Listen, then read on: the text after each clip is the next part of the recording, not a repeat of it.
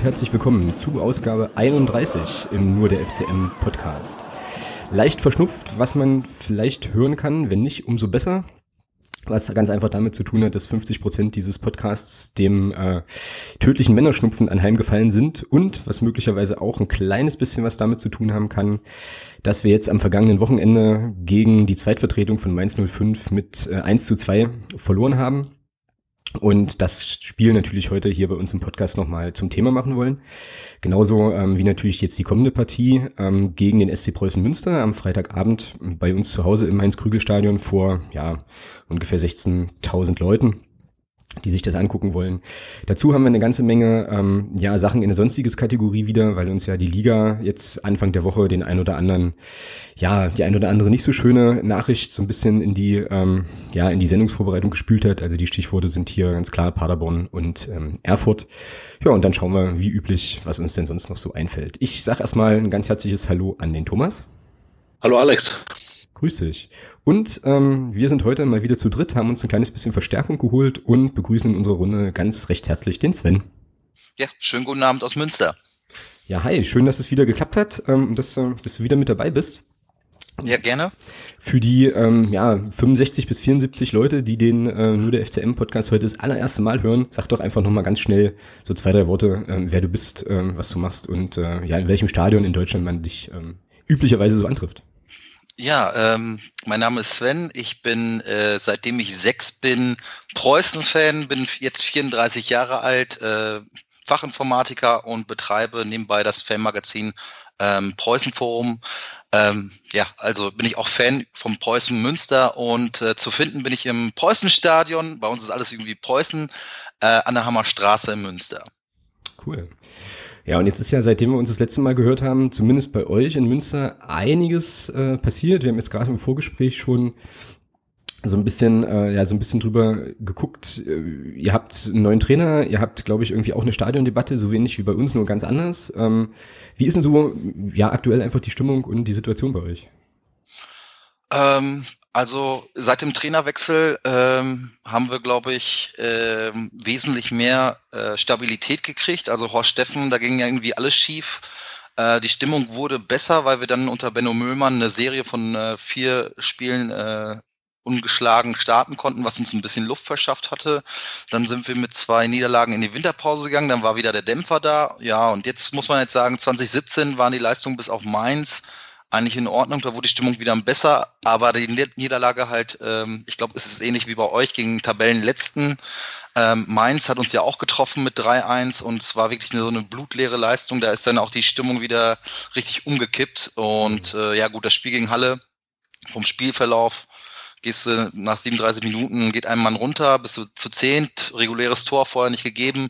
Ähm, kann man jetzt nicht so bewerten. Also die Mannschaft wurde mit Applaus äh, verabschiedet, aber jetzt guckt ganz Münster wieder gespannt aufs Auswärtsspiel, weil unsere Auswärtsbilanz natürlich sehr schlecht ist mit sechs Punkten in der äh, laufenden Saison. Und ähm, ja, man hofft jetzt, dass die gute Leistung wieder gegen Halle, dieses kämpferische, dann auch in Magdeburg wieder zu sehen sein wird. Aber wie gesagt, wir sind momentan ja äh, mal Fluch, mal Segen, ne, würde ich sagen. Und ähm, deswegen ist es schwierig. Also klar, bist du kurz, bist du auf dem Abstiegsplatz, ist es unten eng, die, beziehungsweise die ganze Liga ist ja eng, die hat ja kein Mittelfeld.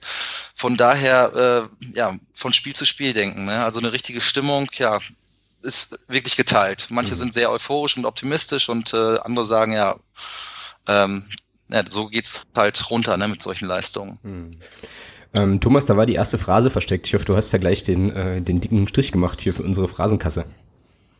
Ja. Hast du. Naturellement. Genau. Ja.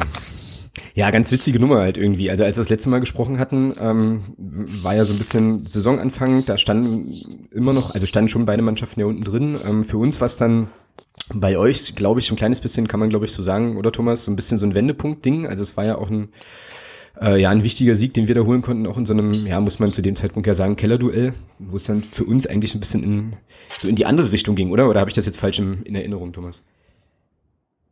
Nee, war, glaube ich, so, ja. Ich, ähm, ich weiß nicht, wer es bei euch geschrieben hat, Sven, äh, bei euch im Forum. Das war ja da auch ganz gut äh, auf den Punkt gebracht. Also für uns war Münster schon so ein bisschen so, ein, so, ein, so eine Kehrtwende. Ja. Ja, die, die Vorschau habe ich geschrieben. Von daher Ah, ja. kann, kann ich Okay. euch auch sagen, ihr wart bis zum sechsten Spieltag, wart ihr äh, 17. die, dritt, die drittschlechteste Mannschaft von der Form her, was ihr als geholt hattet. Ähm, und ähm, also die ersten sechs Spiele, wir waren Vorletzter, glaube ich. Und nach unserem Spiel habt ihr vom 18. bis zum 25. Spieltag habt ihr die zweitbeste Performance der Liga hingelegt. Also ihr habt dann 32 Punkte geholt, nur Duisburg war mit einem Punkt besser. Acht Siege, fünf Unentschieden und Restniederlagen. Ja, bester Mann. Ähm, irgendwie schräg für uns, dass äh, die Leute, die wir in den Podcast einladen, scheinbar besser vorbereitet sind als wir. Aber hey, ähm, nee, cool. nee, cool auf jeden Fall. Ähm, ja, jetzt musstet ihr ja am Wochenende leider gegen Halle spielen. Das tut mir persönlich sehr leid, aber ähm, äh, zweimal in zweimal im Jahr pass passiert das ja dann irgendwie doch. Und äh, Mainz hat es. Was denn?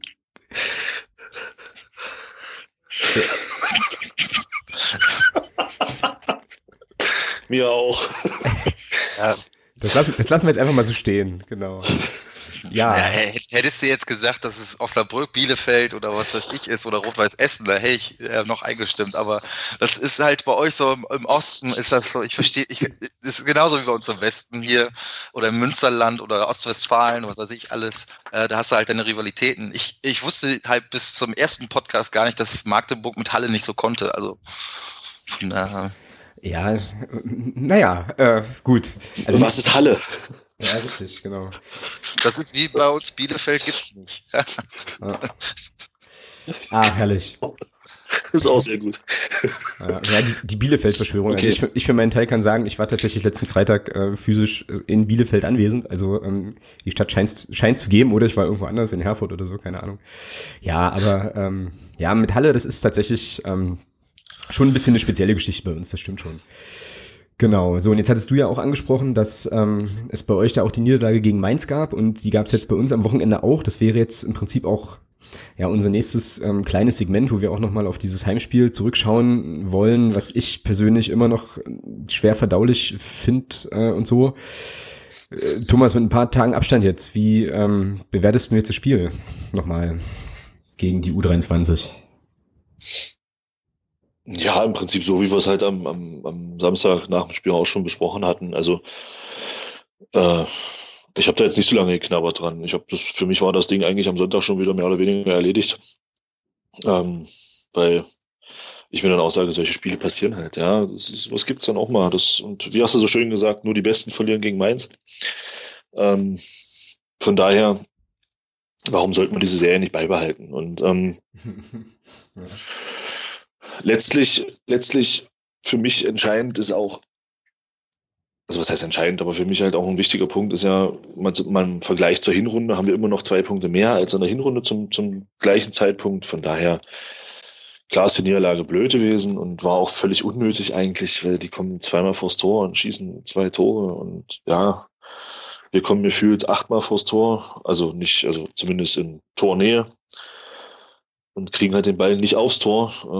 Äh, ja, passiert, solche Spiele gibt's und ich denke mal, die Mannschaft hat das auch relativ schnell abgehakt und wird am Freitag da wesentlich besser unterwegs sein. Was mir überhaupt nicht gefallen hat, war so ein bisschen am Anfang so das Thema Kommunikation zwischen Torwart und Abwehr. Das hat, also das fand ich jetzt, ich weiß nicht, wie du das siehst, Alex, aber ähm, ich finde, das war, hatte den Eindruck, als ob man das erste Mal miteinander gespielt hat und dass das da so teilweise völlig vogelwild war, zumindest in der Anfangsphase.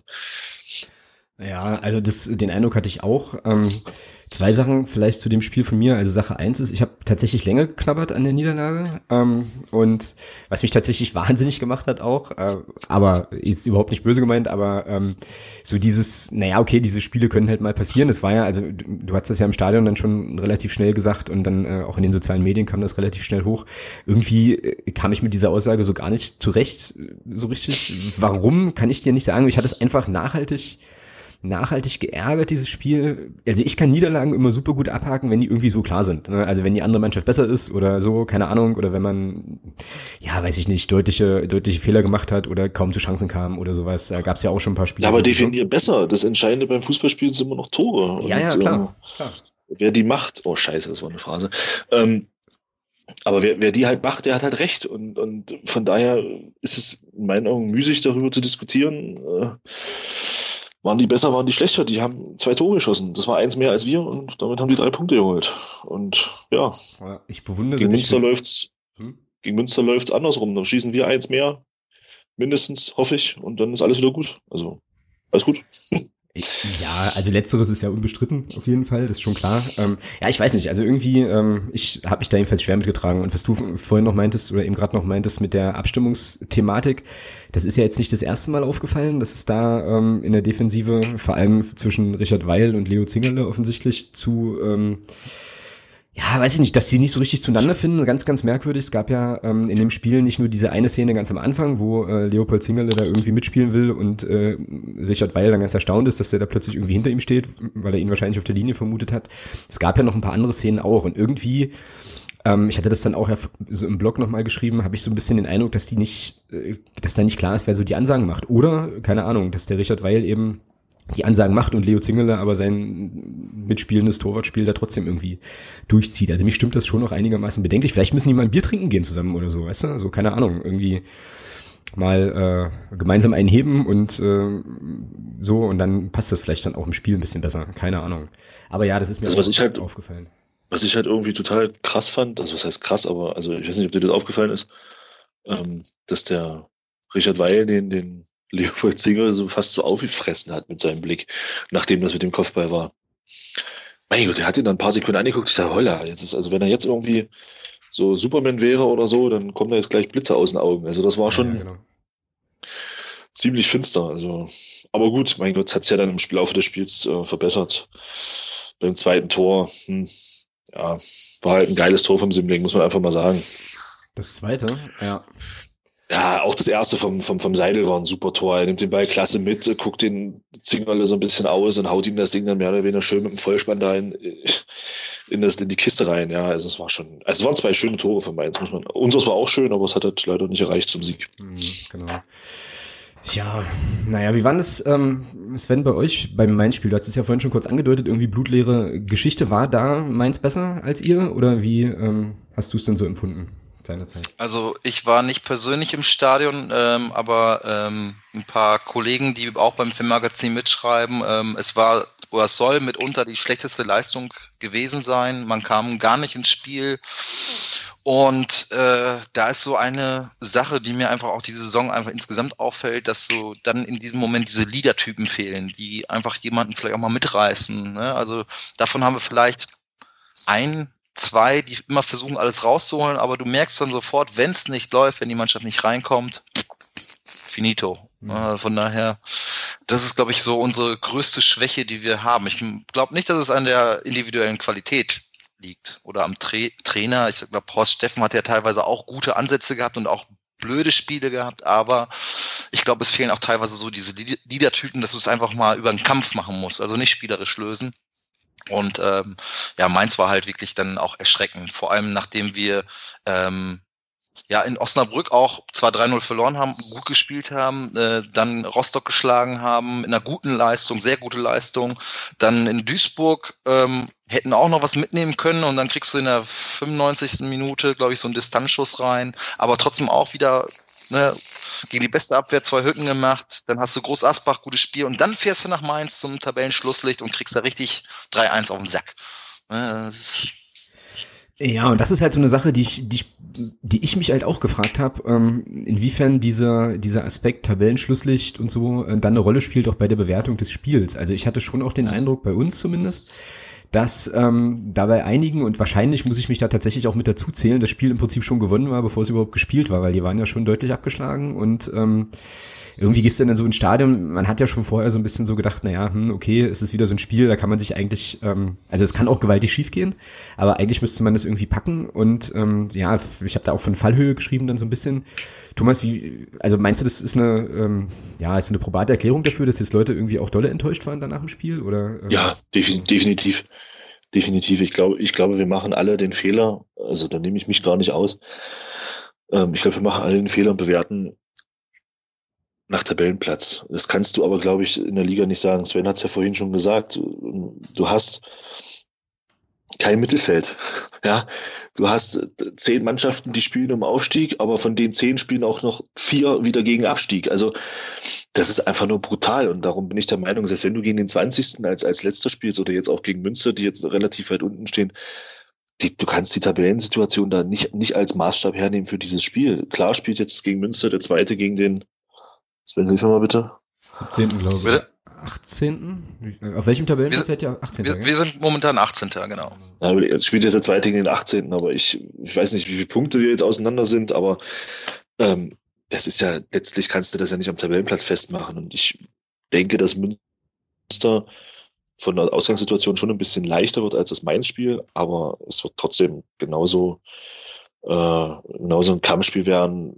Muss halt auch alles raushauen, da was jetzt kämpferisch halt kommt, weil ich glaube nicht, dass wir gegen Münster jetzt da das tolle spielerische Feuerwerk sehen werden.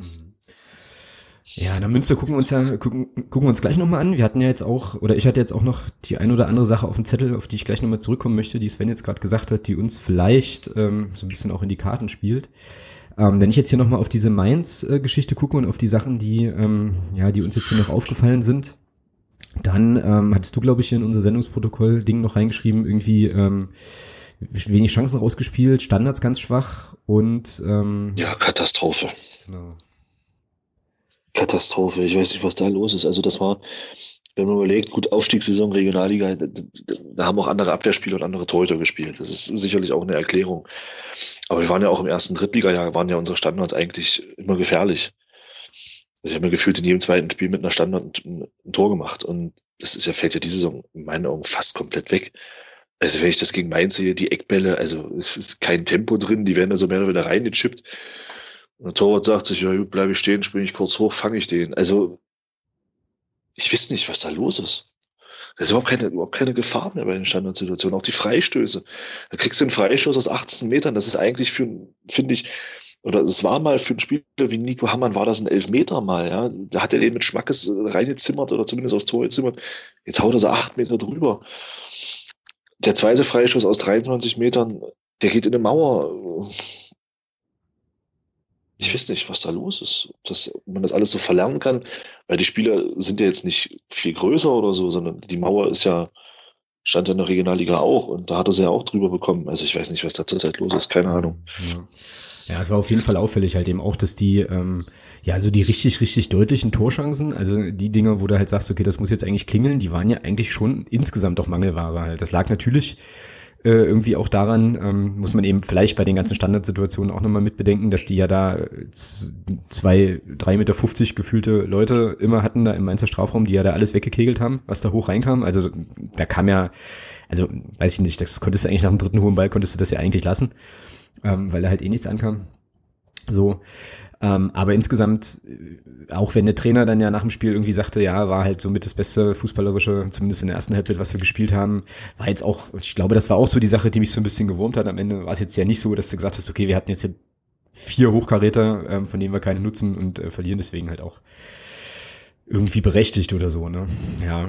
Also irgendwie ein ganz eigentümliches Spiel. Ich glaube, so kann man es vielleicht zusammenfassen, wo äh, irgendwie der Wurm drin ist. Wie gesagt, die schießen halt zweimal aufs Tor, machen zweimal das Ding. Wobei ich da auch der Meinung bin, es war beide Male schon in der Entstehung nicht so gut verteidigt.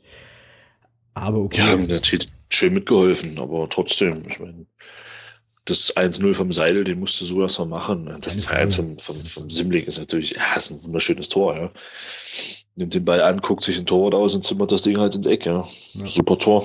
Ja, keine Frage.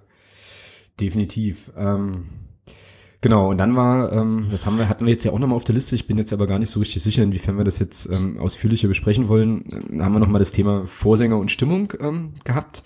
Da ging es ja dann ähm, zumindest nach dem Spiel auch ja in den sozialen Medien an der einen oder anderen Stelle, glaube ich, auch nochmal so ein bisschen hoch her. Ich habe, äh, ich gucke da halt immer nicht so viel rein direkt nach so einer Niederlage, weil mich da viele Sachen sehr schnell sehr wütend machen, ähm, weil ich da finde, dass da auch, naja, schon relativ viel unreflektiertes äh, Zeug dann steht, wie immer eigentlich. Ja. Aber jetzt war es ja so, dass ähm, ja der Funke nicht so richtig übersprang vom Vorsänger Podest und so und dadurch eben auch die äh, ja der Support jetzt nicht so äh, ja brachial war, wie das vielleicht sonst das vielleicht sonst so ist. Ähm, wie ja weiß ich nicht, wie bewerten wir das? Wollen wir da noch hm, weiß nicht, was, was lässt sich dazu sagen irgendwie?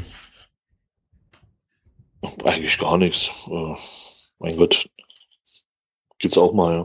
Ja. ja. Ich glaube, was mich so. Aber es hat, halt, hm? es hat halt irgendwie alles gepasst, ja. Also Stimmung war nicht so wie sonst, das Spiel auf dem Rasen war nicht so wie sonst. Es war halt einfach ein gebrauchter Tag. Ja. Was ich jetzt aber nicht, nicht, nicht am Vorsänger festmache. Also, das liegt ja an uns allen. Also, das liegt ja nicht nur an dem, der da vorne, äh, ich sag mal, einen Takt vorgibt und da diese, die Gesänge anstimmt. Also, das war halt einfach für alle ein gebrauchter Tag und das Ergebnis hat halt wunderbar gepasst. Ja. ja genau. Ja, ich hatte dann irgendwann im Spiel auch, ähm, ich glaube so mit der mit der taktischen Umstellung dann, mit der Herausnahme von, oh, ich glaube Christopher Hanke hat er dann hinten rausgenommen. Ähm, genau dann auch irgendwie äh, irgendwann so gedacht, ja, okay, hier passiert heute nichts mehr. Also es war eins dieser Spiele, wo du irgendwie weißt, okay, die können jetzt noch fünf, fünf Jahre spielen ähm, und da wird jetzt nicht mehr großartig was Zwingendes sein. Und wie gesagt, Stimmung war dann eben auch entsprechend. Ja, stimmt schon, kann man glaube ich so unterschreiben, passt dann an der Stelle alles zusammen. Eine Sache vielleicht ähm, mal noch, die äh, ich dann vielleicht zu dem ganzen Thema Vorsänger doch nochmal loswerden will ähm, ich finde das halt, also ich habe vor jedem, der da auf dem Podest ist und da irgendwie versucht, 5000 Leute zu orchestrieren in der Nordkurve, halt unheimlichen Respekt da ähm, und finde das dann ähm, an der einen oder anderen Stelle schon auch ein bisschen schräg, wenn dann Leute irgendwie sich beklagen, also halt auch mit, ja. mit zum Teil Kommentaren, die dann dolle unter die Gürtellinie ähm, auch gehen und so. Weil ich muss ganz ehrlich sagen, ich fand es jetzt auch ja, schon mal besser auf jeden Fall. Nur ähm, ich hätte die Traute nicht, mich dahin zu stellen und das Mikro zu nehmen, bin ich auch ganz offen. Und ähm, wie gesagt, das war halt äh, jetzt mal so eine Geschichte, das wird sich auch wieder entwickeln, das wird auch wieder anders werden. Und ähm, von daher müssen wir, glaube ich, äh, ja, muss man da an der einen oder anderen Stelle auch mal die Kirche im Dorf lassen. So. Eben, absolut, sehe ich genauso. Genau, war mir an der Stelle jetzt nochmal irgendwie nochmal wichtig. Okay, dann ähm, würde ich sagen, können wir gleich mal den Sven wieder äh, ein bisschen ausführlicher mit reinholen und ähm, das Main-Spiel gleich zumachen. Aber wir müssen noch mal gucken, auf speziellen Wunsch eines einzelnen Herrn, auf unsere Rückrundentipps aus der Episode 22. Der eine oder andere, ähm, also die, die Älteren erinnern sich, ähm, werden es noch wissen, dass wir also die Rückrunde durchgetippt haben und wir haben uns jetzt überlegt, wir gucken jetzt einfach mal, wie bisher so unsere ähm, Bilanz ist und da kann ich definitiv und deutlich sagen, für mich persönlich ist die katastrophal. Ähm, aber ich, ich drücke ja hier auch nur Knöpfe, also von daher, ich bin ja jetzt auch nicht der mit Plan. Ähm, und es war so, wir haben also gesagt, Köln auswärts, ähm, unentschieden, da lagen wir beide daneben, Zwickau Heimsieg, lagen wir beide daneben, Paderborn auswärts, unentschieden, das hatten wir beide richtig. Osnabrück zu Hause, ähm, das wird den Sven freuen, mit einem Sieg. Ich hatte da ein Unentschieden getippt, ähm, hat der Thomas natürlich äh, wieder seinen Fußball-Expertenwissen unter Beweis stellen können. Duisburg auswärts unentschieden, ähm, hatte der Thomas, hatte der Thomas getippt, ich hatte eine Niederlage getippt, Asche auf mein Haupt und Mainz ganz klar ein Heimsieg ja, Ergebnis bekannt. Ähm, Thomas, weißt du noch, wie wir Münster getippt haben? Ja, ich sehe es ja gerade. Ja, ohne nachzugucken. Ja, okay, gut, dann ist die Frage jetzt auch hinfällig. warte, warte, warte, warte. Ähm, ich, ich streich's kurz aus dem Kopf. Warte. Nee, weiß ich nicht mehr. Sag's mir. okay, also das ist hier alles echt live und nicht gestellt und so. Und ähm, genau, also du hattest ein Unentschieden. Bin ich mal gespannt, ob du da bei nachher bleibst, wenn wir gleich zu den Ergebnistipps dann kommen. Und ich ähm, ja, habe da doch einen recht klaren Heimsieg ähm, getippt. Schauen wir mal. Und damit würde ich sagen, ähm, rutschen wir dann jetzt doch nochmal ein bisschen intensiver in das, ähm, in das Münster-Segment. Und da gäbe es jetzt die erste Geschichte, auf die wir ähm, gucken wollen. Erstmal so die Bilanz insgesamt. Also, wenn ich das hier richtig recherchiert habe, gab es bisher insgesamt fünf Spiele ähm, gegen Preußen Münster, von denen wir drei gewinnen konnten. Es gab ein Unentschieden und eine ähm, Niederlage und ja, letzte Saison beim Heimspiel ja auch ein deutliches 3 zu 0. Ähm, Sven, glaubst du, dass das diesmal wieder so deutlich werden kann? Gibt es da Potenzial dafür oder wird es ähm, dann doch eher ein krampfiges, ekliges, äh, spielerisch wenig schönes Spiel?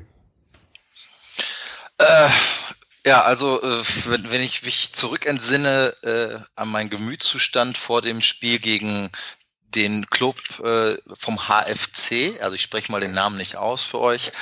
Ähm, das war genauso schlimm, aber ist egal. H. -Punkt. ähm, da, da, hatte ich auch ein schlechtes Gefühl. Ich wusste nicht so, was würde mich erwarten. Das habe ich in etwa auch, wobei ich eigentlich ziemlich optimistisch bin und eigentlich glaube, dass wir auch diesmal ähm, nach langer Zeit, also seit 15 Jahren mal wieder gegen Magdeburg gewinnen werden. Äh, ich glaube wirklich an einen Auswärtssieg, also so, so ein Bauchgefühl. Und äh, es wird aber vielleicht eher so ein knappes Ding. Ja, aber ich glaube, diesmal wird einfach das Glück auf unserer Seite sein und ich glaube, die Mannschaft wird auch auf Fremdenplatz gut reinkommen, so dass wir zumindest mal von sechs auf neun Punkten auswärts in dieser Saison springen und Magdeburg ist ja nicht jetzt ähm, die heimstärkste Mannschaft. Also da ist er im Mittelfeld. Ja, so Sven, äh, war schön mit dir. Auf jeden Fall. Ihr, äh, seht, nee, Quatsch, ähm, ist ja ist ja völlig legitim. Ähm, ja, mit dem Bauchgefühl ist das halt immer so eine Sache, ja. Also ähm, jetzt vielleicht doch nochmal zurück auf Mainz. Ich hatte bei Mainz auch äh, ein gutes Gefühl und dann hab, wird es meistens enttäuscht. Jetzt gegen Münster habe ich ein eher nicht so gutes Gefühl und dann wird es meistens gut. Also ähm, ja, gucken wir mal. Wenn ich das jetzt empirisch belegen müsste, wäre es wahrscheinlich völliger Blödsinn, aber ähm, diese, diese Liga ist halt so ausgeglichen, dass jeder jeden schlagen kann. Also wenn ich jetzt überlege, dass äh, was fürs Phasenschwein, ne? Ja, ja auf, jeden, auf jeden Fall. Ähm, wenn ich überlege, dass äh, Mainz jetzt gegen Osnabrück gewonnen hatte, gegen, gegen, gegen euch dann auch nochmal, also äh, das waren ja schon Mannschaften, die oder die noch oben sind oder halt die ganze Zeit auch oben hin, äh, oder eine gute Hinrunde gespielt haben. Ne? Also ist ja nicht von ungefähr und vor allem äh, ist es mir aufgefallen, als ich mir die Daten angeschaut habe, dass vor allem Serien zählen. Also ja, genau. Äh, ich glaube, äh, Magdeburg hatte jetzt vier, zweimal vier Siege in Folge. Und wir hatten auch einmal vier Spiele umgeschlagen und das hat sich schon bemerkbar gemacht. Da bist du sofort oben mit mhm. dabei. Und da, das kann man natürlich auch nutzen, um dann aus einem Euphorieschub zu haben im Umfeld, äh, in der Mannschaft und so weiter. Ne? Ja. Wobei man natürlich bei Osnabrück derzeit fairerweise sagen muss, wer schlägt die zurzeit nicht, ja. Also. Äh, das, gleiche Problem, das gleiche Problem hatten wir dann auch gegen Paderborn. Ja. Okay, alles klar. Das, das, das, das Lustige ist ja, dann äh, spielen die gegen Lotte, glaube ich, 6-0 kriegen sie auf den Sack und dann wird der Trainer genau vor unserem Spiel gewechselt. Wupp, gewinnen die. So, dann haben die aber auch erstmal eine Serie von drei, vier Spielen oder sowas ungeschlagen. Ich glaube, die haben sogar drei Siege in Folge geholt. Jetzt Rüdiger Rehm bei Wiesbaden, die, die ersten drei Spiele alle gewonnen. Ja, das sind dann Effekte. Und jetzt haben wir natürlich erfahren, dass beim FSV Frankfurt auch wieder der Trainer entlassen worden ist, was, was unser Gegner am kommenden Dienstag ist. Also von daher, wir spielen immer gegen, wir sind ein Aufbaugegner moment, also vor allem in diesen äh, wichtigen Phasen. Ne? Mhm. Das ist, ist ja meins. Immer. Also ich hoffe, es, äh, bei euch war es so, bei FSV Frankfurt war es so, bei Paderborn war es so. Mainz, glaube ich, könnte es jetzt auch so sein. Ich hoffe, dass es bei euch nicht so der Fall sein wird. Hm, ja, aber das stimmt schon. Also da ist tatsächlich, ähm, wenn du das so sagst, ist da tatsächlich schon was dran. Das ist ja für eine Mannschaft wirklich super undankbar, dann dauernd gegen Teams spielen zu müssen, von denen du gar nicht weißt, was du kriegst, weil die plötzlich ähm, ja einen anderen Übungsleiter haben, der vielleicht nochmal eine andere Idee mitbringt und so. Das stimmt, ja. Naja, gut, also bei uns ist ja irgendwie relativ klar, wie es äh, es wohl passieren wird. Also sind jetzt auf unserer Seite, glaube ich, keine großen, äh, großen Überraschungen zu erwarten. Ich persönlich glaube ja, dass, ähm, ja, dass die Mannschaft schon vom Start weg versuchen wird, äh, wieder richtig, äh, richtig viel Druck aufzubauen, weil du hast vorhin eine Sache gesagt, die ich interessant fand, Sven. Du hast gemeint, dass wenn es am Anfang nicht so richtig läuft bei euch, dass es dann so irgendwie ist, dass ähm, die Mannschaft ja große Probleme hat, ins Spiel zu kommen und dann gibt es irgendwie niemanden, der da jetzt mal so richtig die Leute, die Leute mitnimmt. Das ist für uns natürlich eine große Möglichkeit, ne? Weil wenn man, ähm, wie gesagt, vor 16.000 dann 18.30 unter Flutlicht da den Leuten gleich richtig auf den Socken steht und das können unsere Jungs auf jeden Fall, dann äh, könnte das durchaus ein bisschen das Momentum auch für uns sein halt. Wir werden es äh, sehen. Thomas, du hast jetzt gerade irgendwie noch noch was, ne? Oder ähm, irgendwie ein Einwurf. Nee, nee weil der, weil der Sven gesagt hatte, ähm, dass die Münsteraner Aufbaugegner sein. Da habe ich gesagt, nehme ich, äh, weil nach den Jahren Mainz könnte man das auch brauchen. Ja, ja, wobei bei uns tatsächlich, und da hat Sven auch recht, ähm, jetzt mal wieder ein Heimsieg auch dran wäre, das wäre schon ganz cool. Und was diese Serien angeht, ich habe mir jetzt gerade mal hier eure letzten Ergebnisse angeschaut. Ihr habt jetzt auch alles dabei gehabt, ne? Also irgendwie Sieg gegen Groß Asbach, äh, Niederlage gegen Mainz, unentschieden ähm, gegen die anderen und ja, ja, da könnte man ja schon, glaube ich, jetzt mal wieder eine Niederlage an, äh, anschließen. Aber gut, okay. Wir wollen, ähm, wir wollen ja nicht gemein sein und pöbeln. Genau. Ach, prallt an mir ab. Wenn man, wenn man Preußen-Fan ist, dann äh, kann man einiges ertragen. Okay. Ja. Wie? Wir sind nach 25 Jahren Amateurfußball auch ordentlich vorgeschädigt, also von daher. Ja, das stimmt. Da, da ist was dran. Ähm, jetzt ist ja ähm, Münster schon bei vielen, das hat unser Trainer heute in der Pressekonferenz auch nochmal betont äh, vom Spiel, ja vor der Saison schon auch als einer der Aufstiegsfavoriten eigentlich gehandelt äh, worden. Ähm, und ich glaube, man kann schon doch sagen, dass ihr jetzt doch eher hinter den Erwartungen deutlich zurück seid und da unten ja auch nicht so richtig rauskommt. Du hast es ja vorhin schon mal angesprochen, Stichwort Serien und so weiter. Ähm, ja, was ist denn da passiert?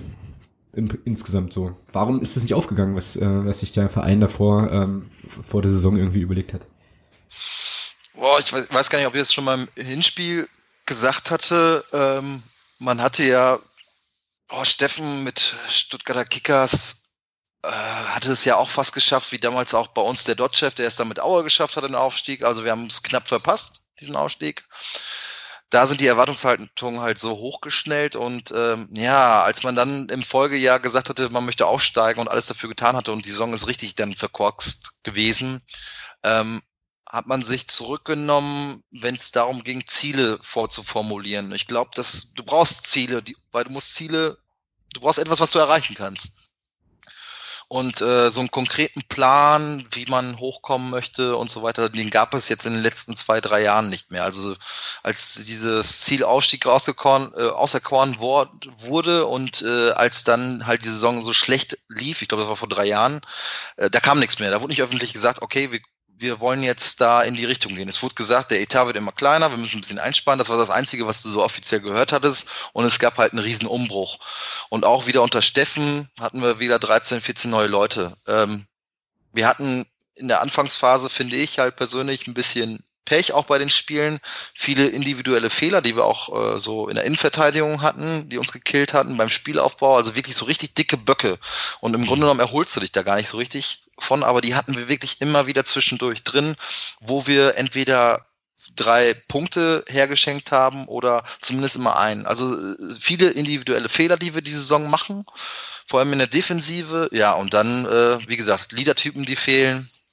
Und ähm, ja, unter Benno Müllmann äh, haben wir jetzt so ein bisschen auch das Selbstbewusstsein, Selbstvertrauen so ein bisschen zurückgekriegt. Ähm, aber ich sehe auch wirklich irgendwie keine Mannschaft in dieser Liga, die so einen konstanten, guten Fußball mal in so einer ganzen Hinserie zockt. Also da gab es dann immer mal Phasen, wo dann wirklich wieder äh, die Luft raus war. Und ich glaube, das spiegelt sich auch einfach in der ganzen Tabellenkonstellation auch insgesamt wieder, dass diese Liga so dermaßen eng ist vom Platz 19 bis Platz ja, zwei, würde ich sogar mal sagen. Also mhm. da geht ja wirklich was. Vor allem, wenn man sich die Chartverläufe mal der Mannschaften in dieser Saison anschaut, dann sieht man riesengroße Sprünge immer wieder drin und auch äh, genauso gut in, in die andere Richtung, wenn es nach unten geht. Mhm.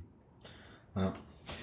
So, und dann kam Benno Müllmann, hast du ja auch gerade schon gesagt. Ähm, mhm. Wie ist denn da jetzt aktuell gerade so die, ähm, wie soll man sagen, also so die, die Meinung so in der Fanszene? Ähm, also fühlt man sich mit dem jetzt äh, ja wohl? Glaubt man, dass es da irgendwie was gebracht hat? Ist das jetzt auch eine nachhaltigere Geschichte? Ist ja jetzt auch nicht mehr der so ganz jüngste, glaube ich, ohne ihm jetzt zu nahe treten zu wollen oder so. Also wie sieht man den denn bei euch? Ähm, ja, also Benno Mömer natürlich ein Trainer mit äh, Mordserfahrung. Ähm, auch sehr klar, sachlich, nicht so, sag ich mal, die Öffentlichkeit suchend wie ein Horst Steffen. Der, also ich hatte das Gefühl, Horst Steffen macht das so ein bisschen, dass er versucht, die Mannschaft auch über die Öffentlichkeit zu erreichen. Äh, Benno Möhmann ist, glaube ich, eher ein ja, es ist einfach einer mit Erfahrung, der genau, glaube ich, auch weiß, wie er seine Spiele auch einzusetzen hat. Also unser äh, Nachwuchstalent Tobias Waschewski zum Beispiel, den, den könntest du jedes Spiel auch reinschicken, aber, äh, das habe ich letztens irgendwo gelesen, nicht zu viel loben, aber auch, ähm, auch fördern. Ne? Also er versucht so ein gut, gutes Mittelmaß ähm, zu finden. Auf der anderen Seite, wenn der Erfolg dann halt, wenn du halt immer noch unten drin bist, ähm, dann kommen natürlich auch wieder die Stimmen hoch, dass es am Trainer liegt. Aber die Diskussion hat es halt immer. Also es gibt immer wieder vereinzelte, wie ihr es auch beim, beim Support jetzt äh, hattet, dass dann ähm, an dem Vorsänger dann rummoniert wird. Also wenn es nicht läuft, brauchst du immer irgendwie ein Ventil, wo man was rauslassen kann. Und man möchte immer auf, mit dem Finger auf irgendetwas zeigen, um es erklären zu können. Und ähm, ja, dann, wie gesagt, ich finde, Benno Milmer macht einen guten Job und ich finde, er hat die Mannschaft auch wieder stabilisiert. Ähm, insgesamt, glaube ich, sind alle in einer abwartenden Haltung. Ne? Also man möchte halt den Klassenerhalt einfach festmachen und äh, alles dafür tun. Und dann sind jetzt, jeder Punkt ist im Grunde genommen dann äh, wichtig. Ne? Mhm, genau. Ja, deswegen könnt ihr euch eigentlich auch bei uns gar keinen Ausrutscher leisten, so. Ähm, also, weil ja eben auch alle anderen drumherum jetzt irgendwie auch anfangen zu punkten und so weiter. Ähm, das wird schon auf jeden Fall ziemlich interessant. Ähm, ja, es wäre jetzt kein Ausrutscher bei uns. Also bei uns kann man schon verlieren. Das ja, wäre nicht ja, so tragisch. Ja, na klar, aber ähm, ja, klar. Ja, aber wir stehen schon natürlich unter Druck auf Grundlage der Konstellation in, in der Liga. Das ist Das äh, ist, ist nun mal so, weil ähm, vor, ich glaube, vor drei Spielen sah es schon viel besser aus. Da hättest äh, da fing schon wieder an, welche an, äh, sind nur acht Punkte auf dem Aufstiegsplatz und ja, das ist halt Münster momentan. Also die Leute können nicht mehr differenzieren und auch den Ball flach halten. Man möchte immer sofort wie eine Rakete nach oben. Mhm. Und wenn es dann nicht läuft, ist dementsprechend Erwartungshaltung und Realität ähm, sind da meilenweit auseinander. Ne? Aber das ist interessant. Also jetzt nochmal ganz kurz vielleicht nochmal, weil du diese Stimmung gerade ansprichst, ja. Also ich hatte auch den Eindruck nach dem Mainz-Spiel, wenn ich so, wenn ich so in meinen gefühlt 37 WhatsApp-Gruppen äh, gelesen habe und ähm, auch so ein bisschen in den asozialen Medien rumgestöbert habe. Ähm, nein, also da muss man schon sagen, ich hatte das Gefühl, wir sind auf einem Abstiegsplatz. Also die Stimmung, die war ja nach dem Spiel, das war ja, das war ja irre. Und ich habe mir dann immer so, ey, nee, du musst jetzt mal auf die Tabelle gucken. Du musst jetzt gucken, wo, wo stehen wir? Ach, wir sind Zweiter, alles klar. Weil ich hatte echt den Eindruck, weil du das gerade ansprichst mit der Stimmung, ja, das ist bei uns halt nicht anders. Wir sind zwar auf einer, einer Tabellensituation, aber ich hatte wirklich den Eindruck nach dem Mainz-Spiel, wir liegen jetzt mit acht Punkten Abstand auf dem nicht auf nicht Abstiegsplatz auf Platz 19. Weil es war alles auf einmal schlecht und, und, und weil wir jetzt das Spiel verloren haben. Und das ist halt, was du gerade sagst, das trifft das wunderbar, ja. Hm. Naja, das ist halt diese, das ist halt wieder diese Fallhöhen. Diskussion eben halt, wenn du oben bist und dann kommt der Tabellenletzte, das hatten wir ja gerade schon, dann ähm, willst du natürlich da auch einen klaren Sieg haben, ja. Aber gut, ähm, wie ist es denn bei euch in Münster inzwischen so äh, in Sachen Fanszene? Wir hatten beim letzten Mal ja darüber gesprochen, dass ihr ja diese zwei Ultras-Gruppen habt dort, die da irgendwie auch ihr eigenes Ding machen. Ähm, und jetzt ist ja die Situation schon, ich glaube, muss man schon so sagen, ja eigentlich schon prekär. Also ich meine, wenn es tatsächlich äh, runtergehen sollte in die Regionalliga, gerade auch mit dem, ähm, ja, mit der Konstellation Aufstiegsspiele und so weiter, das ist ja für keine, für keinen Verein wirklich gut zu stemmen. Also krass. Auf jeden Fall führt es dazu, dass die Fanszene dann auch nochmal so ein bisschen zusammenrückt. Also hast du irgendwie den Eindruck, dass da ähm, ein stärkerer Zusammenhalt jetzt nochmal irgendwie ist? Oder wie ist da so der Stand gerade? Ähm, also der ich sag mal, wenn man jetzt die Ultra-Gruppierung nimmt, wir haben halt so einen Oldschool-Supporter-Block im Stadion, das ist der A-Block auf der Tribüne. Ähm, wir haben die Pfiffi Gerritsen-Kurve, das ist die eine Ultragruppe und wir haben die Deviants, die zweite Ultragruppe. Und dann verstreut sich der Rest so ein bisschen Oldschool-Support nochmal auf die Gegengrade. Also bei uns ist es sowieso, dass wir keine einheitliche Kurve in dem Sinne haben, wo, oder ein Block, sag ich mal. Ne?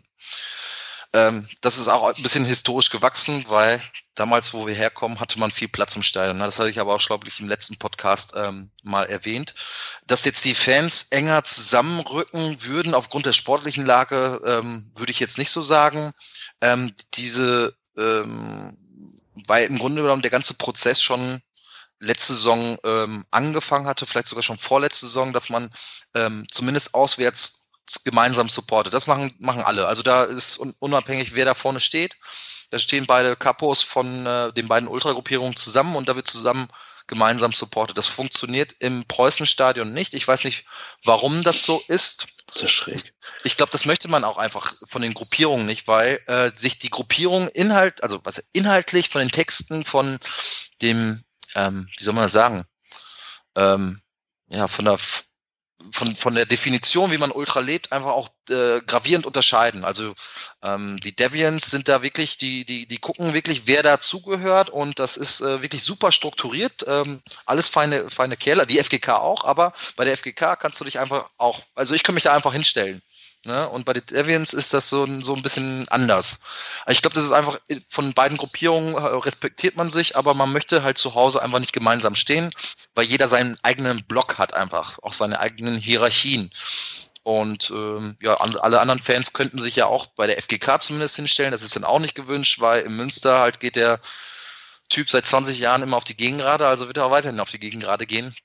Ähm, also ein richtiges Zusammenrücken aufgrund der sportlichen Lage gibt es nicht, was ich manchmal auch sehr schade finde. Also ähm, gegen H-Punkt haben wir echt ein gutes Spiel mit zehn Mann gemacht.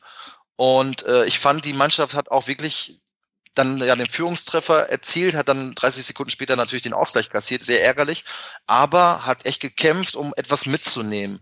Und ich fand es sehr erstaunlich, dass von den 6.500 oder 6.100 Zuschauern am Ende vielleicht noch 200, 300 da standen und ähm, in der Lage der Mannschaft nicht mit wenigstens Applaus äh, ein bisschen Mut zugesprochen haben, in einer Situation, wo äh, äh ja, wo es echt um, um alles geht, weil wenn du einmal unten bist, da unten rauszukommen.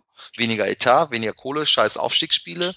Äh, ist schwierig. Das heißt, nutze doch, meine Meinung ist halt, nutze doch jetzt die Zeit, die Momente, die man hat, um die Mannschaft nach vorne zu pushen. Und da ist jedes, jede Möglichkeit einfach wichtig, ähm, so ein bisschen zusammenzurücken. Mhm. Auf der anderen Seite fand ich es halt cool, dass die Mannschaft dann eingestimmt hatte mit der, mit den, äh, mit der einen Ultragruppierung, ähm, ne, alle zusammen für Preußen Münster und die Mannschaft mitgemacht hat, dass man sich doch die Zeit genommen hatte.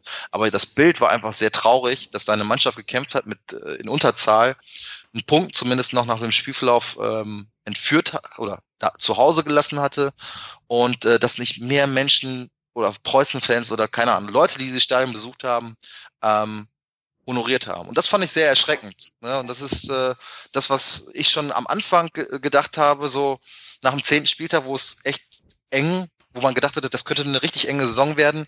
Ähm, lasst uns doch jetzt anfangen. Genau jetzt zählt es. Jedes Spiel sind es wieder neue drei Punkte, wieder neue 90 Minuten. Aber äh, ich, da kann ich kaum, glaube ich, einen für diese Stimmung erreichen. Hm. Ja, ist auf jeden Fall abgedreht, das stimmt. Also ich würde es ähm, auch immer so sehen, ähm, dass man dann die Mannschaft gerade irgendwie unterstützen muss. Wobei das jetzt bei uns zum Beispiel jetzt nach dem Main-Spiel gab es auch eine ganz kuriose Situation, wo irgendwie, das haben wir dann aber gar nicht mehr so richtig mitbekommen, da waren wir schon auf dem Weg nach draußen, die Mannschaft irgendwie einklatschen wollte oder ein paar Leute einklatschen wollten und dann gab es da irgendwie so ein bisschen ja, irgendwie auch Unstimmigkeiten, keine Ahnung, aber ähm, ja, das ist jetzt nochmal eine andere Kiste. Ja, aber das ist ja auf jeden Fall schon, ähm, schon spannend und vor allem ist spannend, dass die, äh, dass der Auswärtssupport, wie du ja vorhin gerade gesagt hast, dann trotzdem zusammen funktioniert. Da bin ich ganz, ganz gespannt, wie das Freitag dann aussieht, weil das letzte Spiel bei uns war ja tatsächlich so, dass es da zwei Blöcke gab. Also die standen ja getrennt. So, und zwar deutlich sichtbar getrennt und haben da auch irgendwie äh, unterschiedliche, unterschiedliche Dinge gemacht. Da, ja, ist natürlich schon spannend, dann zu gucken, wie die das auch äh, auswärts dann koordinieren. Also muss man sich ja wahrscheinlich absprechen und wenn man irgendwie ähm, dann unterschiedliche Stile eigentlich hat und so weiter, stelle ich mir spannend vor. Ja, wir werden sehen, auf jeden Fall. Am Freitag. Okay, dann ähm, ja, eine Sache, vielleicht kannst du da auch noch mal so ein bisschen Licht ins Dunkel bringen, Sven, die ich jetzt ähm, immer mal wieder so gelesen habe, ist das ganze Thema irgendwie Stadion in Münster. So, was ist denn da der aktuelle Stand? Weil irgendwie Hammerstraße ist ja schwierig und dann will man wohl bauen, aber irgendwie nicht in Münster. Was ist da los? Ja, ist jetzt äh, immer schwierig für mich zu differenzieren zwischen ähm, Flurfunk und Öffentlichkeit. Ähm, also äh, bei uns gab es ja kompletten Aufsichtsratwechsel und Walter Seinsch, der in Augsburg ja schon dieses ganze Projekt durchgeführt hatte, der ähm, war schon mal vorstellig äh, geworden, auch schon mit Bürgermeister, hat eingeladen und im Grunde genommen wollte er nur seine Stiftung so ein bisschen nach vorne pushen.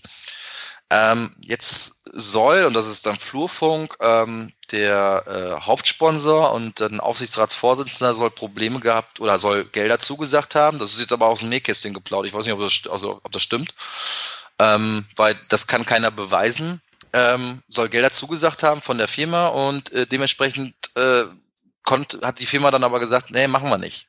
Dem, dementsprechend waren Gelder, die zugesagt worden sind, wohl dann äh, nicht mehr verfügbar. Und äh, so ist wohl Walter Seinsch da irgendwie reingerutscht und hat ein ganzes Team dann mitgebracht. Und so hat man dann auch gesagt, okay, wir machen diesen ganzen Umbruch. Unser damaliger Präsident äh, Georg Krimpow hat sowieso gesagt, er macht nur noch diese Amtszeit zu Ende, da muss es sich jemand anders finden. Ja, und so ist das Ganze ins Rollen gekommen. Dann hatten wir einen neuen Aufsichtsratsvorsitzenden, Herr Roberg, der kam dann mit Seinsch nicht klar, dann war er nach sechs Wochen auch wieder weg. Ähm, ja, weil Walter Seinschalt irgendwie auf dieser ersten Sitzung schon von diesem Stadion gesprochen hatte und das war mit Robert nie abgesprochen. Also ging es dann auch schon wieder los. Ja, und äh, so ist aber erstmal alles in die Öffentlichkeit gekommen, dass äh, der Seinsch ein 40.000 Mann Stadion plant, er im Grunde genommen dieses Projekt Augsburg ähm, hier in Münster auch etablieren möchte.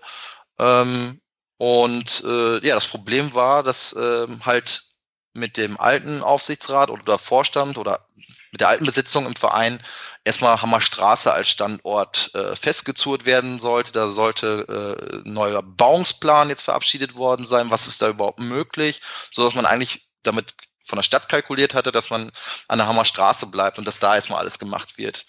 Ähm, ja, Walter Seinsch möchte aber halt ein Grundstück von der Stadt haben. Er möchte nur ein Grundstück haben.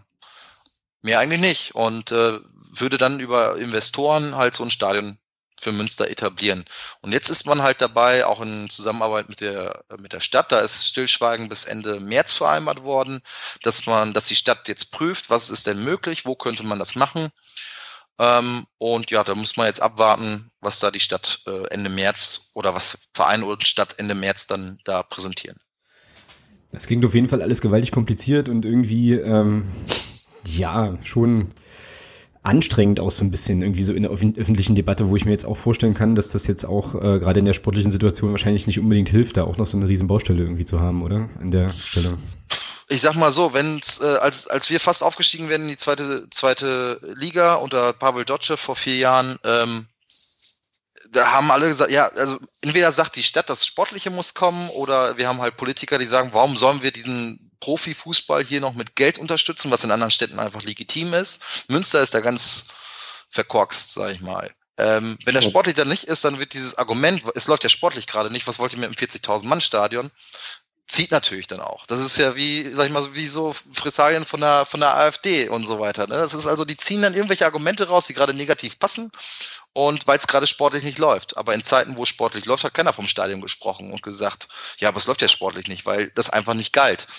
Und ähm, in Münster ist es halt super schwierig, weil diese Stadiondiskussion schon 30 Jahre geht, 40, ich weiß es nicht. Weil damals 1990 irgendein Bürgermeister äh, ein, den Preußen-Fans am Rathaus versprochen hat, ich baue euch euer Stadion. Daraus ist nichts geworden.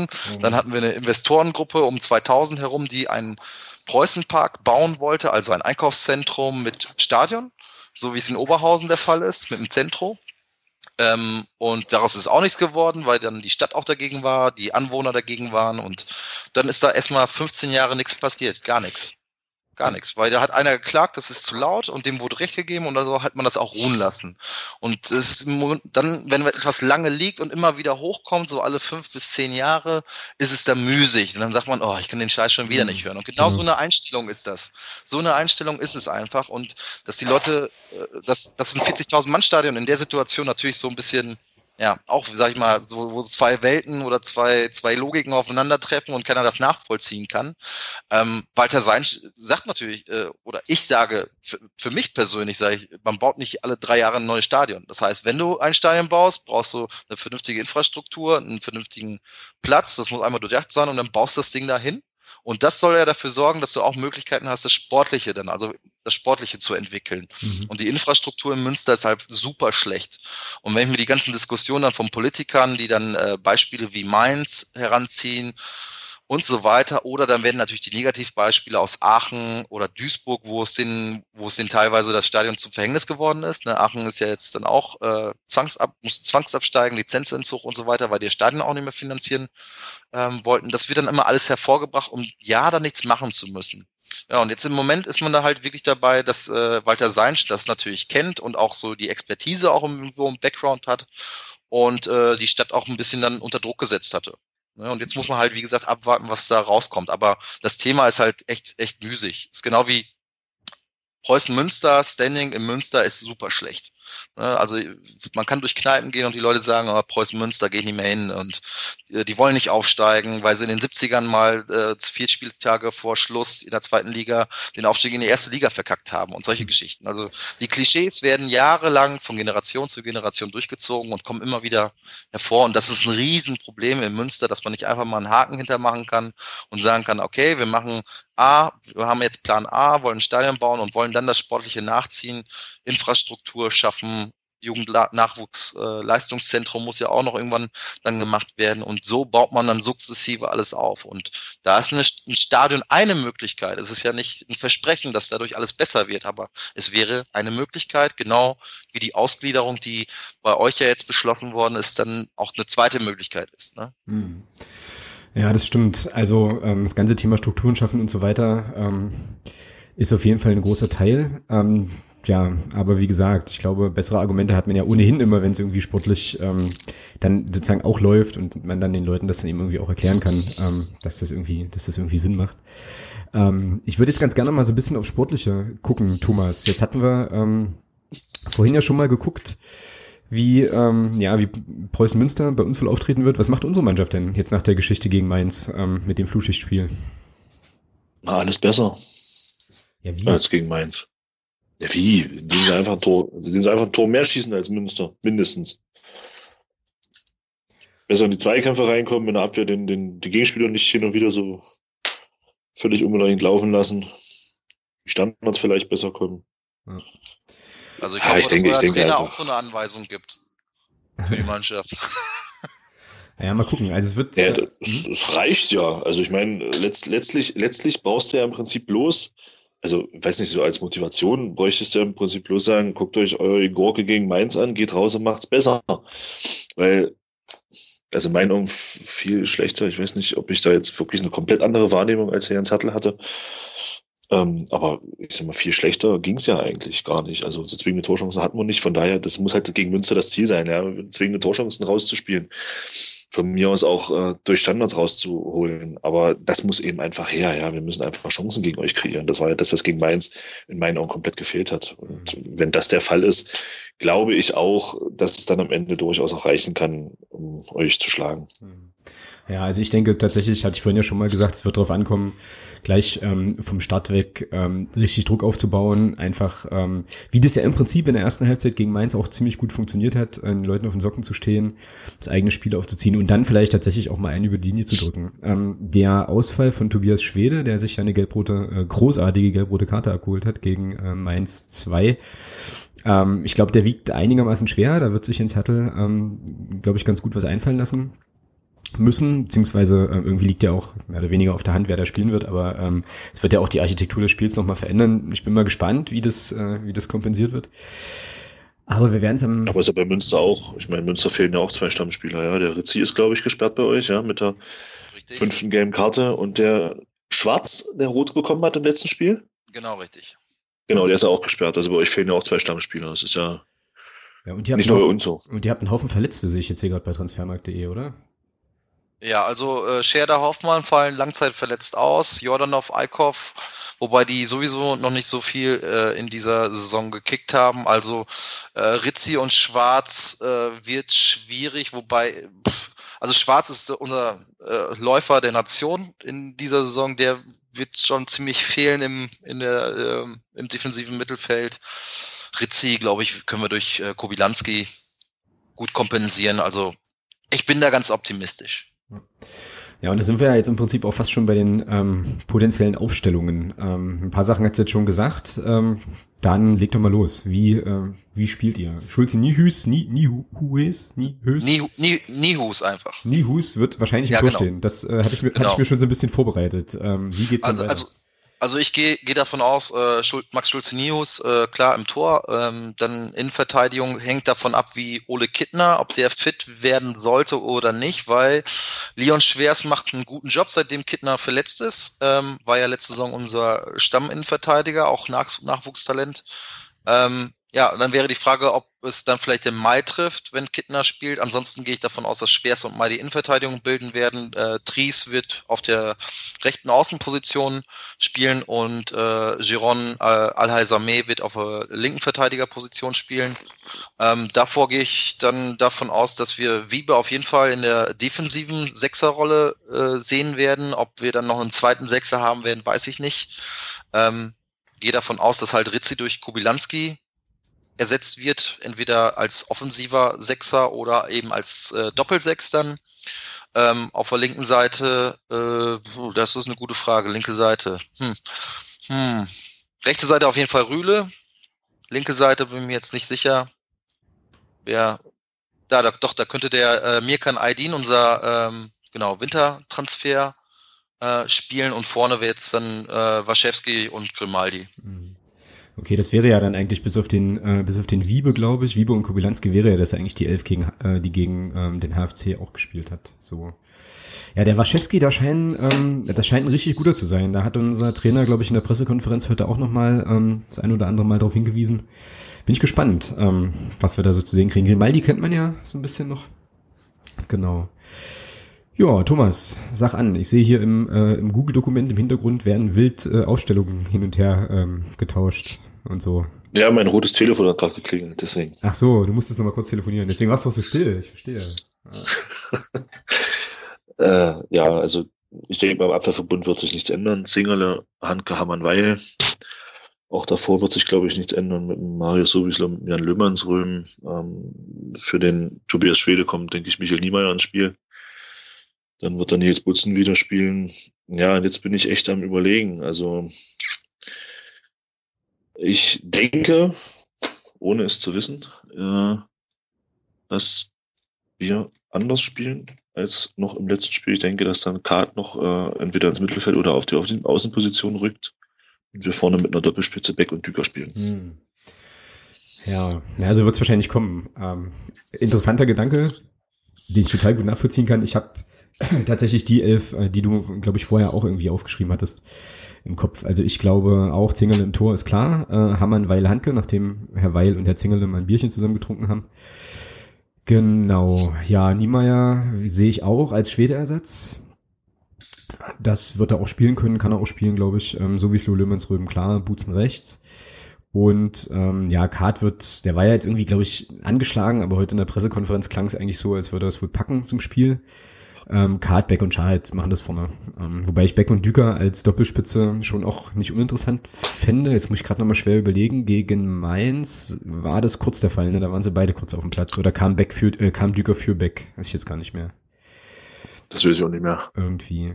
Aber es hat auf jeden Fall in der Hinrunde ja das eine oder andere Mal ziemlich gut funktioniert und ähm, ja, könnte tatsächlich ein probates Mittel sein. Aber ich glaube, er wird ähm, ja bei diesem 3-4-3-Ding wird er wohl bleiben. So, von Sven wissen wir jetzt schon, dass ähm, Preußen Münster ein Auswärtssieg landen wird. Jetzt ist nur noch die Frage, wie hoch.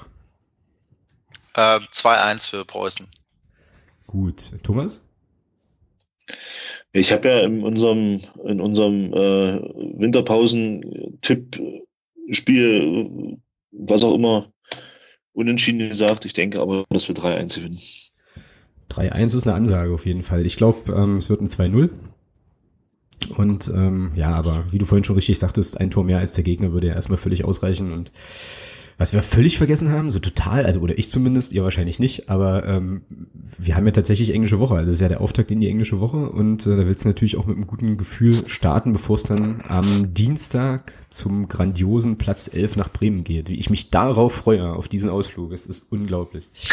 Ich sprühe vor Vorfreude und äh, vor allem dieses bahnbrechende Stadion mit der ähm, unglaublichen ähm, ja, Atmosphäre, die dort herrscht und so, es wird äh, richtig schön. Aber da sind wir noch nicht. Genau. Gut.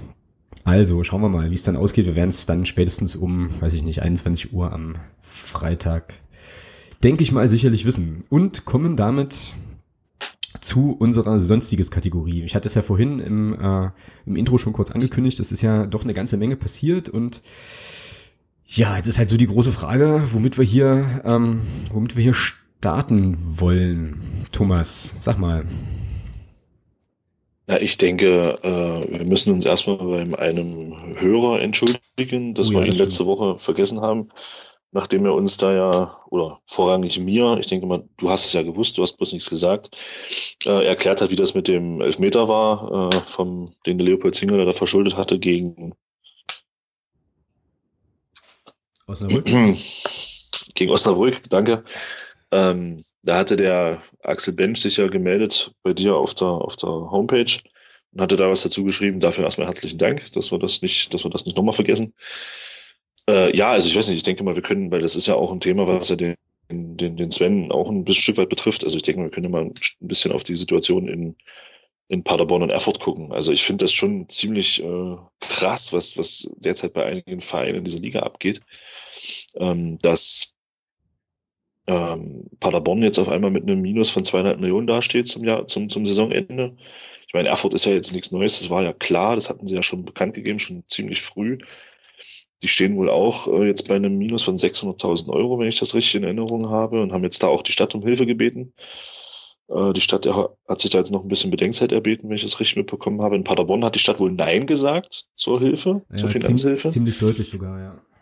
Und ähm, ja, also es ist, weil Sven, du machst dir ja sicherlich auch berechtigt Gedanken um den, um, das, um den Abstieg. Wenn das so weitergeht, braucht ihr euch keine Gedanken machen. Dann Nö, haben wir, glaube ich, drei direkte Absteiger, die runtergehen und dann, ja, aufgrund von Finanzgeschichten, äh, dann bleibt ihr drin, auf jeden Fall. Gut, dann, mach, dann machen wir schön in äh, SV Darmstadt 98, sind dann sportlich eigentlich schon abgestiegen, bleiben dann oh. bei einer Mannschaft. Oh, jetzt. Ja? Weil dann eine Mannschaft oder in dem Fall halt drei äh, keine Lizenz kriegen und dann geht's aber richtig ab. Ne? Holen wir uns einfach Strohengel er kickt uns nach oben. Genau.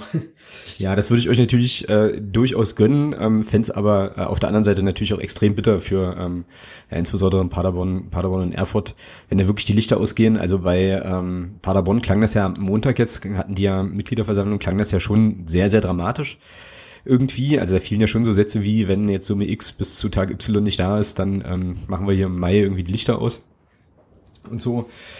Ich weiß nicht so ganz genau, ähm, ich habe jetzt auch den, den entsprechenden Padercast, ich glaube, das ist Folge 70 vom Stefan und seinen Kollegen ähm, zu dem Thema äh, nicht gehört, ob das nicht vielleicht auch so eine Art Katastrophenrhetorik ist, die dazu führen soll, dass ähm, Leute sich nochmal finanziell engagieren oder ob es wirklich tatsächlich so schlimm um den Verein steht, weil wenn ja, dann ja, weiß nicht, das ist dann schon, schon eine heftige Geschichte. Was, die Frage, die ja da so ein bisschen drüber schwebt auch, und bei Erfurt weiß ich, ist das schon länger auch immer, immer in der Diskussion, ist halt, ist die dritte Liga äh, an sich eine Liga, die sich auf lange Sicht dann irgendwie doch nicht trägt und muss man da nicht schnellstmöglich irgendwie wieder äh, raus verschwinden, ne? Das ist, glaube ich, definitiv so. Also man sieht es ja bei Erfurt. Die sind jetzt das achte Jahr ist jetzt die dritte Liga am Start, glaube ich, acht oder neunte. Erfurt ist ja jetzt, nachdem Stuttgart letzte Saison abgestiegen ist, Stuttgart 2 die letzte Mannschaft, die jetzt, ähm, ich sag mal, Gründungsmitglied, kann man ja sagen. Und äh, die haben in den letzten Jahren 5 Millionen Euro Schulden angehäuft. Also ich denke schon, dass die Liga ein finanzielles Grab ist, wenn man da nicht äh, auf Sicht innerhalb von vier, fünf Jahren maximal dann in die zweite Liga aufsteigt. Mhm. Das ist so der Eindruck, den ich habe. Weil man sieht's ja, ich sag mal, mit Münster, ihr habt ja auch massiv ausgetauscht vor der Saison Spieler. Ich denke mal, da sind auch ein paar teure gegangen und ein paar günstigere gekommen. Ähm, ich denke schon, dass das einfach auf lange Sicht finanziell nicht tragbar ist, weil du einfach auch zu wenig Fernsehgelder bekommst im Vergleich zur zweiten Liga. Ja, ich glaube, das ist ja auch das, was Paderborn so ein bisschen auf die Füße gefallen ist, so dass da etliche Sachen ähm, letzten Endes wegfallen. Ja, ja, also das macht für mich nochmal so deutlich, dass ähm, jetzt wir in der Perspektive, also aus der Perspektive, aus, aus der wir jetzt auch auf die Tabelle gucken, ähm, da glaube ich schleunigst äh, ja die Chance einfach nutzen sollten, uns da zu verabschieden nach oben irgendwie. Also das macht es für mich nochmal dringlicher, weil es ist schon so, wie du sagst, Thomas, ähm, äh, die Fluktuation in der dritten Liga ist schon auch einfach hoch und ich glaube, die Chance da langfristig, längerfristig was aufzubauen, also richtig was aufzubauen, ähm, ist eher geringer so. Und ähm, tja, schwierige Geschichte, auf jeden Fall. Ja, gut, also das zum Thema Finanzen. Ähm, ich glaube Frankfurt, ich weiß gar nicht, ob ihr es jetzt von Frankfurt schon hattet, FSV Frankfurt, da ähm, gab es ja auch einen Trainerwechsel, der irgendwo habe ich das gelesen, ich weiß nicht, was da dran ist, vielleicht hören uns ja äh, Leute vom FSV Frankfurt zu und können da nochmal was zu sagen.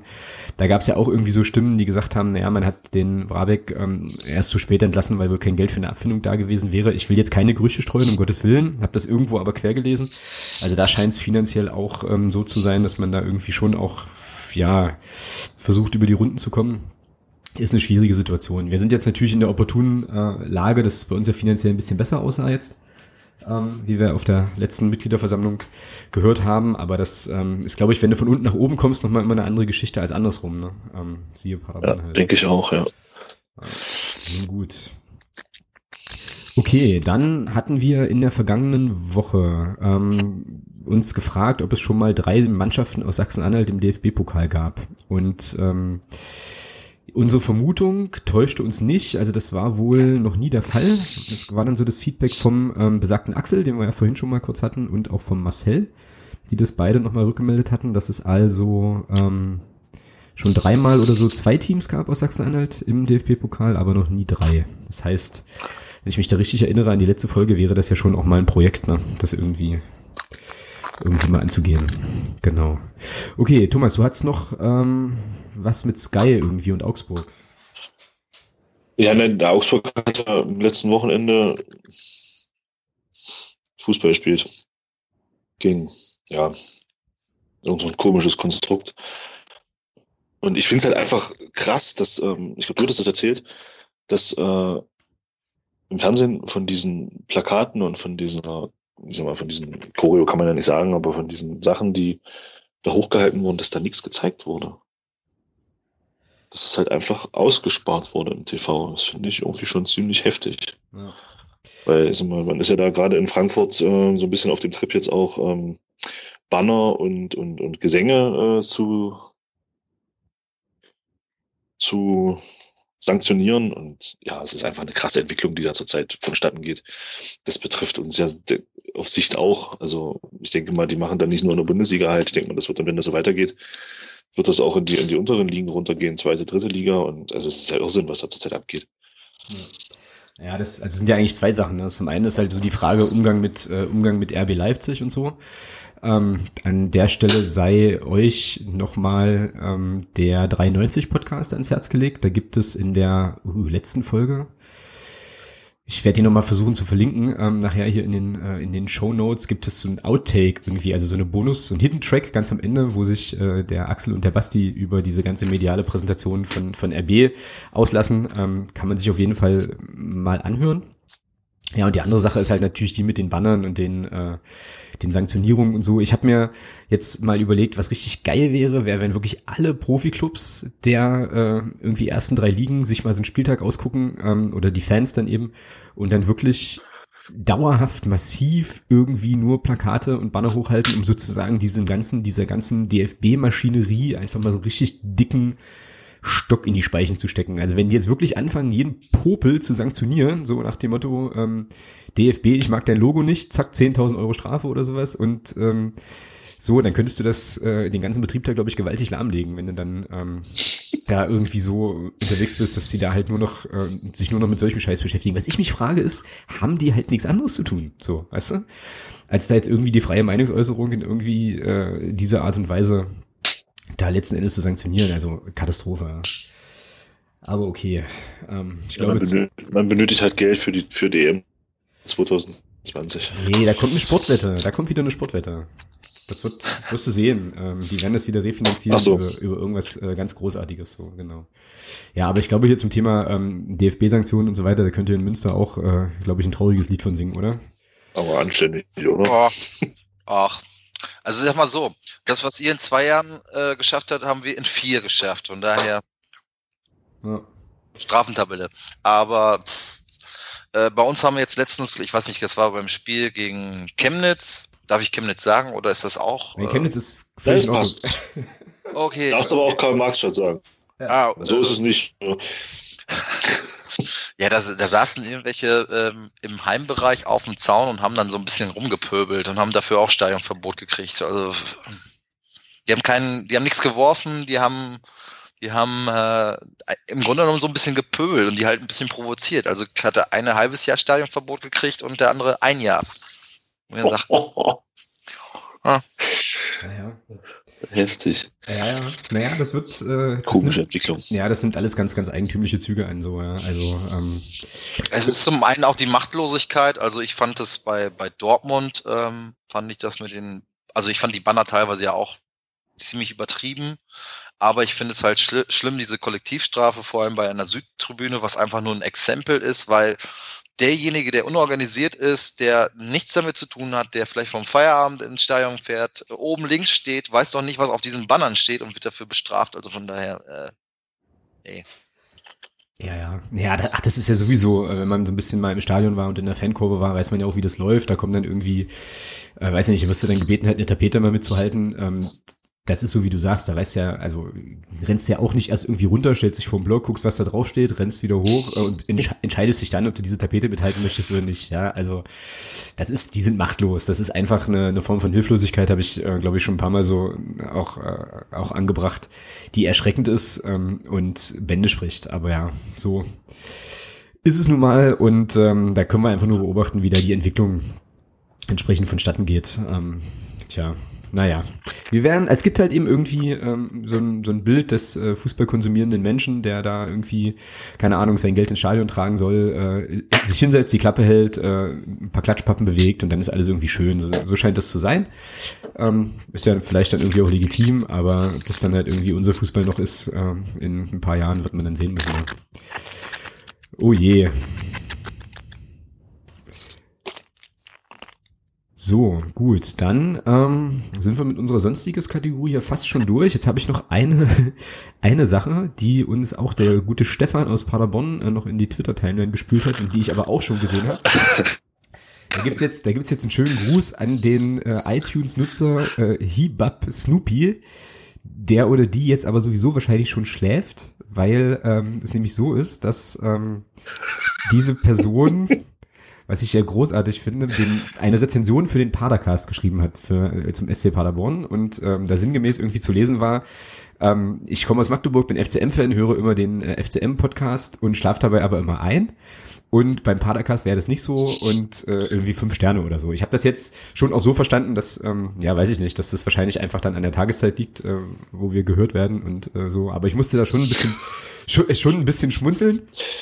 Aber äh, ja, also auch so eine Art, wie sagt man, ist das dann eigentlich ein indirektes Feedback? Wahrscheinlich schon, oder? So von hinten durch die Brust ins Auge. Sehr, also ich sag mal so, ich, ich, ich finde das durchaus positiv, also, weil ich bin, ich bin auch, wenn ich, ähm, ja, ist jetzt ein blöder Vergleich, aber ich bin, ich gucke mir im Fernsehen ganz gerne Snooker an. Und ich muss sagen, okay. ich schlafe dabei auch ein. Und trotzdem finde ich Snooker cool. ja, also, also es hat nichts damit zu tun, dass ich es irgendwie langweilig finde oder so, sondern es ist einfach so gut und so beruhigend, dass ich dann einfach dabei einschlafe. Ja. Von ja, daher ich, sehe ich das eigentlich eher als Kompliment. Ja, also ich sehe das auch überhaupt nicht negativ, ganz im Gegenteil, war ja auch. Also Nein, um Gottes Willen, ich auch nicht. Ich finde das halt auch cool. Ja, also war ja der Kommentar auch nicht geschrieben mehr, ähm, aber äh, ja, auf jeden Fall total witzig. Vor allem geil war das für mich, vor allem deshalb, weil ich auf irgendeiner Laufrunde ähm, den Padercast gehört habe und der Stefan dazu aufgerufen hat, irgendwie, dass es erst neun Rezensionen gibt und er würde sich wünschen, dass es dann mal zehn gibt. Und dann habe ich so gedacht, okay, dann schreibe ich jetzt ähm, auch endlich mal eine Rezension. Schon lange auch vorgehabt und ähm, dann klickt man ja da in dieses Feld rein und kann sich ja dann die Kommentare so durchlesen, habe ich dann auch gemacht. Und die, der letzte Eintrag tatsächlich war dann halt dieser. Ne? Und da musste ich dann schon irgendwie grinsen und dachte so, so okay, jetzt gibt's natürlich trotzdem nochmal eine Bewertung für den Padercast und schöne Grüße auch an der Stelle, auf jeden Fall. Ja, war eine witzige Nummer. Genau. Gut. Ähm, Sven, hast du noch ein Thema, wo du sagst, hier, das hatte ich jetzt die Woche irgendwie total bewegt oder ähm, irgendwas? Puh, bewegt. Nee, ehrlich gesagt, habe ich mich nur um meinen Sohn gekümmert, äh, bin arbeiten gegangen und habe dann die Vorschau zusammengezimmert und mich auf heute Abend vorbereitet. sehr gut. Und eigentlich, ach so, und eigentlich wollte ich. Die Vorschau ist übrigens sehr gut, das wollte ich mal lobend erwähnen. Ich finde die Vorschau sehr, sehr gut. Dankeschön schreibe ich nicht oft, weil, ähm, ach stimmt, ähm, doch, äh, mein Kollege ist ja gerade im Camp Nou, ne? Das wolltest du eigentlich auch auf die Tagesordnung nehmen? Genau, genau. Ähm, der schreibt normalerweise die Vorschau und ähm, ich hatte es dann heute auch total vergessen und habe ihn dann gebeten, einmal drüber zu lesen. Und er hat es dann aus dem Stadion heraus, hat er dann auf dem Handy sich die Vorschau durchgelesen und hat gesagt, passt schon. Also so, so, so funktioniert unser Fanmagazin. Auch wenn die Leute irgendwo in Barcelona im Stadion sitzen, es wird eben irgendwo noch gegen gelesen. Preußen Münster international. Ich finde das sehr, sehr cool. Ähm, und äh, ja, naja, dann wird es auch wird es auch einen Bericht geben, äh, nennt sich in der Kategorie in der Fremde und äh, kommt demnächst dann bei uns raus. Na cool. Und äh, es scheint sich ja, also das, der Besuch scheint sich ja zu lohnen, während wir hier aufnehmen, führt, glaube ich, der FC Barcelona, wenn, das, wenn das doch aktuell ist, noch mit 2 zu 0 irgendwie gegen PSG. Könnte also doch nochmal spannend werden da in der Rückrunde. Wenn ihr das jetzt hier irgendwann hört, werdet ihr natürlich wissen, wie das ausgegangen ist, das Spiel. Ähm, also können wir es jetzt auch, äh, oder ist es vielleicht sogar schon vorbei? Weiß ich gar nicht so genau. Können wir nee, nee, jetzt, muss, jetzt ist die zweite Halbzeit. Ah, okay. Können ja. wir können wir für, die, die es noch, für die, die es noch nicht wissen, Lotte hat übrigens gegen Chemnitz 3-0 gewonnen. Ja, genau. Und da zieht sich die Liga jetzt auch so ein bisschen zurecht dann halt. Also das ist, hatten wir beim letzten Mal schon, dass Lotte da ja jetzt durch dieses äh, DFB-Pokal-Ding doch einiges an, äh, ja, an Verzerrung mehr oder weniger ähm, kreiert hat, notwendigerweise. Genau. Gut, dann ähm, würde ich sagen, kommen wir noch zum Hörer der Woche und machen die ganze Geschichte dann an der Stelle rund. Hörer der Woche. Ich habe eine Nominierung, Thomas. Hast du auch eine? Oder hast du vielleicht eine andere als ich? Nein. Gut, dann nominiere ich und äh, ja, ich denke mal, das machen wir dann auch gleich äh, fix ähm, als Hörer der Woche, den besagten Axel Bench ähm, für, wie gesagt, seine Rückmeldung, seine sehr ausführliche und coole Rückmeldung zum Elfmeter von ähm, oder vom verschuldeten Elfmeter von Leopold Zingele gegen Osnabrück, den er dann gehalten hat. Wer das nochmal nachlesen möchte, kann das, glaube ich, auf der Homepage machen, auf nur der fcm.de bei den Podcasts. Da ist das nochmal zu finden unter der Folge 29. Ich check das jetzt gerade nochmal eben. Hier live, nicht, dass ich irgendwie großen Blödsinn erzähle. Nee, genau. Da hat er das also nochmal äh, noch dargestellt. Und ähm, wie gesagt, hat er sich ja auch nochmal gemeldet bezüglich der DFB-Pokalfrage aus der letzten Woche. Und ähm, ja, ich denke, da können wir ruhigen Gewissens einen Hörer der Woche vergeben an der Stelle. Also herzlichen Glückwunsch und ähm, ja, vielen Dank, dass du uns hörst und ich hoffe, du tust es auch weiterhin. So. Genau. Und dann, ähm, ja, denke ich mal, sind wir soweit durch für heute. Der Sven kommt äh, ja nicht nach Magdeburg, ne? Du wirst das Spiel äh, sozusagen im Livestream oder im, im, im Fernseher, denke ich mal, verfolgen am Freitag. Genau, richtig. Also, ähm, da ich meinen Sohn habe, werden wir uns das zusammen dann im Internet Livestream angucken. Ähm, ja, genau. ich hoffe, wir jubeln. Ja, ich hoffe, wir werden das auch tun, ähm, natürlich. Und ähm, dann, ja, sagen wir auf jeden Fall nochmal ein ganz herzliches Dankeschön dafür, dass du ähm, heute nochmal vorbeigeschaut hast und uns ähm, ja, nochmal noch mal so äh, gute Einblicke auch gegeben hast in die Münsteraner Fanseele auf jeden Fall. Ja, vielen Dank auch für die Einladung zum zweiten Mal. Ähm, ja, ich wünsche euch natürlich den, den Aufstieg und das gönne ich euch auch. Ähm, würde mich aber trotzdem freuen, wenn, wenn ich euch nächstes, äh, nächstes Jahr beziehungsweise nächste Saison trotzdem noch in der Liga begrüßen dürfte. Aber wie gesagt, wenn ihr aufsteigen solltet, ist das, sei es euch sehr vom Herzen gegönnt. Das ist doch ein hervorragendes Schlusswort. Ähm, dann würde ich sagen, Thomas, wir sehen uns im Stadion. Genau. Und ähm, vielleicht kann sich ja der ein oder andere, der noch keine Karte hat, ähm, doch nochmal bewegen, dann ähm, ja das Stadion ordentlich voll zu machen. Freitagabend Flutlicht gibt wesen, also gibt wenig Besseres eigentlich. Mit Preußen Münster kommt auch ein absoluter Traditionsverein. Wir haben jetzt gerade gehört, ähm, es gibt auf jeden Fall auch eine Gästekurve mit entsprechendem Support. Also geht ins Stadion, unterstützt eure Mannschaft und ähm, wir hören uns hier in, der nächsten Woche wieder, dann mit dem Rückblick auf äh, Preußen Münster und tatsächlich auch mit dem Rückblick auf ja, die Partie beim SV Werder Bremen 2 vom Platz 11 am Weserstadion. Und dann würde ich sagen, bis dahin. Bis dann, tschüss. Schönen Abend noch, ciao.